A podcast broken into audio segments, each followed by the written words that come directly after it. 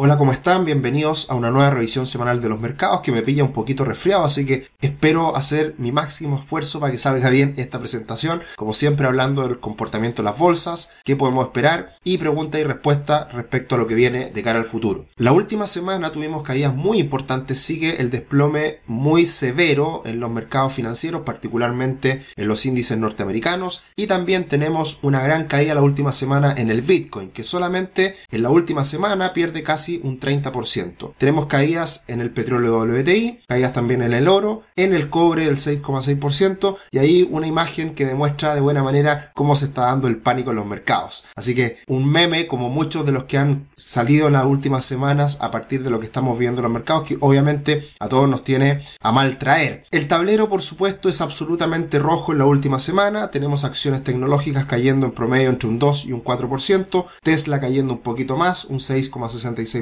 tenemos también, por ejemplo, el sector energía que venía también durante este año cayendo en torno a un 15% con las acciones más grandes. Y también tenemos al sector financiero cayendo de manera relevante. Así que todo muy rojo, todo muy complejo en el escenario actual que tuvo como principal protagonista a Jerome Powell nuevamente. Tuvimos a la Reserva Federal subiendo las tasas de manera muy relevante, el alza de tasas más grande en casi tres décadas con 75 puntos bases que el Banco Central de Estados Unidos sube esta tasa de interés. Y lo que dice Jerome Powell en conferencia de prensa, a partir de todo lo que se comenta durante esta reunión y los resultados posteriores que se dan a conocer a la prensa y al público, es que es muy probable que la próxima reunión de la Fed se suba la tasa en 50 o 75 puntos bases adicionales. Así que está siendo muy severa el alza de tasas y esto es lo que está impactando a los mercados porque las principales preocupaciones de los analistas, de los inversionistas, es que el Banco Central o todos los bancos centrales suban las tasas de interés de forma muy agresiva. ¿A qué nos puede llevar esto? A la segunda preocupación que es una recesión global. Y en tercer lugar, la tercera preocupación es de lo cual nace toda esta preocupación y, por el cual se está dando esta, esta alzas de tasas y esta posible recesión, que es precisamente el aumento de la inflación y el no control precisamente de estos altos precios que estamos viendo a, nivel global. También existen otras preocupaciones, pero ya cada vez menores, como un evento de crédito sistémico a nivel global, eh, también el conflicto Rusia-Ucrania, que, que también baja en los últimos meses, el COVID, por supuesto, ya prácticamente insignificante el rol que juega dentro de los temores y las criptomonedas también es algo que aparece en el sentido de que puede generar un descalabro mayor en los mercados por el temor que se está imprimiendo en el mundo de las criptomonedas. Así que estos son los temores de mayor a menor y lo que más llama la atención es precisamente lo que aumenta el temor respecto a el aumento de tasas por parte de los bancos centrales, que es precisamente lo que hizo la Reserva Federal la última semana. Hoy en día, una de las principales preocupaciones es esta palabra terrible que a todos atemoriza, como es la recesión. Y la recesión se empieza a buscar en Google cuando obviamente todo el mundo empieza a hablar de ella. De hecho, hoy en día ha aumentado las búsquedas y está en niveles similares a lo que fue la crisis del 2008-2009 y se está acercando a pasos agigantados a lo que fue con el COVID. Ahora, hay que poner en contexto siempre la recesión. Hay recesiones más largas, más difíciles y recesiones más cortas y menos problemáticas. A la larga, al final, ¿qué es lo más preocupante de una recesión? El impacto que pueda tener en los empleos, en los ingresos de las personas y en definitiva cuánto dura, cuál es la magnitud de esa recesión. Tenemos una depresión económica, como fue en los años 30, posterior al crash bursátil del año 29, en que tuvimos una década terrible en los años 30 y se prolongó por mucho tiempo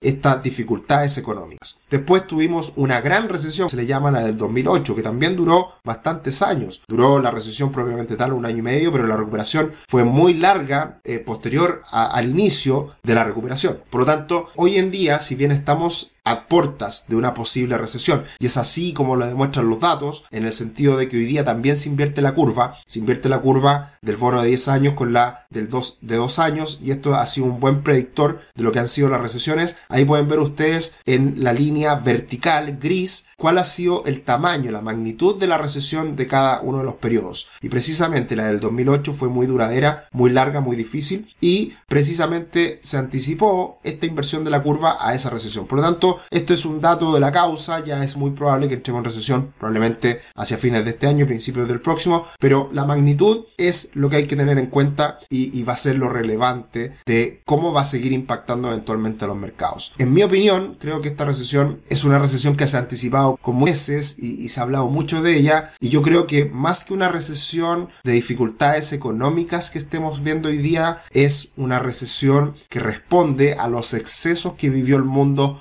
post-COVID. Por lo tanto, más que una recesión dolorosa, creo que es una normalización de la economía a nivel global después de los excesos. Y bueno, en este contexto, obviamente el Standard Poor's 500 ha caído ya cerca de un 25% y se debe a la inflación, al aumento de las tasas, a el retiro de los estímulos por parte de la Fed, a la crisis Rusia-Ucrania y también a los temores de la recesión. ¿Cuánto más va a durar esta corrección de los mercados? No lo sabemos, pero creo que estamos en una etapa bastante avanzada. Y eso también lo demuestra que estamos hoy día en el peor inicio de año observado desde hace muchos años y es parte del top 3 de los peores inicios de años. ¿Qué es lo que viene después de estos peores inicios de año con 115 días de trading dentro del año? Bueno, las recuperaciones son muy importantes en lo que resta del año. No sabemos si eso va a ocurrir ahora, pero de todas formas la severa caída también es una exageración que muchas veces eh, anticipa correcciones importantes. Y también hoy día la corrección del Nasdaq 100 es ya incluso mayor de lo que fue en la caída post-COVID, cuando se desata la crisis por el COVID con los cierres totales de la economía a nivel global. Por lo tanto, eso también habla de que hay una moderación importante en el mercado que ya está bastante avanzada esta corrección. Pero todo pasa a ser absolutamente insignificante en las bolsas cuando vemos el comportamiento de las criptomonedas, particularmente el Bitcoin. Nosotros siempre hemos hablado de nuestras dudas respecto a las criptomonedas y de lo conservador que hay que hacer a la hora de invertir en estos instrumentos por la volatilidad que tiene y desde el pic que alcanzó el Bitcoin hace algunos meses atrás a fines del 2021, ya tenemos una caída del 74%. La caída es muy severa, es muy importante, pero no es nada nuevo, no es nada diferente a lo que hemos vivido en esta última década cuando nace el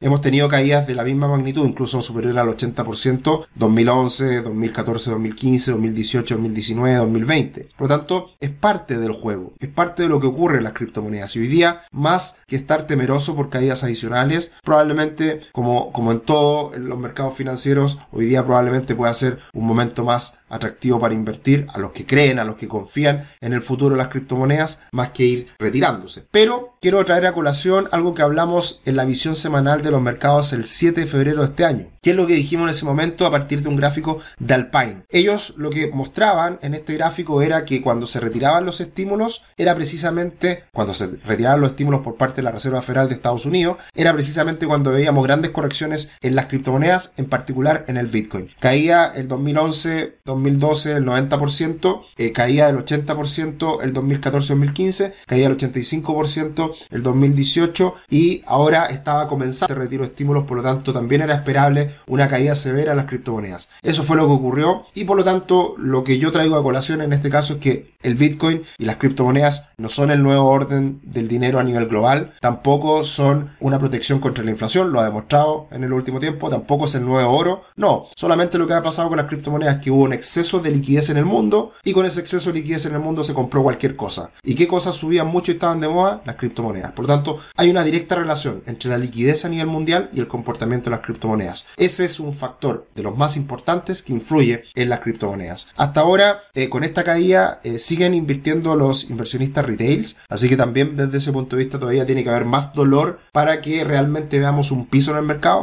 yo personalmente creo que puede caer perfectamente el, Bitcoin a 13 mil, 10 mil dólares eh, por unidad. Así que todavía quedaría dolor, pero de todas formas hay que estar atento a los rebotes que podamos ver en el corto plazo y que pueden ser oportunidades también para los que les guste hacer algo de trading. Bien, como siempre los dejamos cordialmente invitados a nuestro canal en YouTube, Finanzas Personales y Educación Financiera, así como también apoyarse en nosotros en una asesoría financiera que les permita alcanzar la libertad financiera. Sueña en grande, construye tu patrimonio junto a nosotros. Este es un proceso de largo aliento y estaremos ahí para ayudarlos. También los dejo invitados a que se suscriban al próximo webinar que haremos esta semana en la página web eh, www.rubix.com. Pueden ver este webinar que haremos esta semana. Colapso en los mercados. Desafío u oportunidad. Hablaremos de eso en detalle esta semana, el día miércoles 22 de junio a las 6 de la tarde. ¿Qué podemos esperar de cara al futuro? Bueno, esta semana habla nuevamente Jerome Powell, muy importante, testifica ante el Congreso y eso siempre puede dar alguna luz de cómo seguirá la mano de lo que vendrá siendo la Reserva Federal en los próximos días. Así que muy atento a eso y también al exceso de pesimismo que está presente en los mercados. Hoy día el indicador del Bank of America Bull and Bear está en mínimos, mínimos, mínimos. La verdad que el temor y el escenario es absolutamente adverso, es absolutamente terrorífico y por lo tanto estos son precisamente los momentos en donde se aparecen las oportunidades. Y también desde el punto de vista de una estadística que se habla respecto a cómo han sido las pérdidas que se han originado el inversionista retail, también tenemos una pérdida importante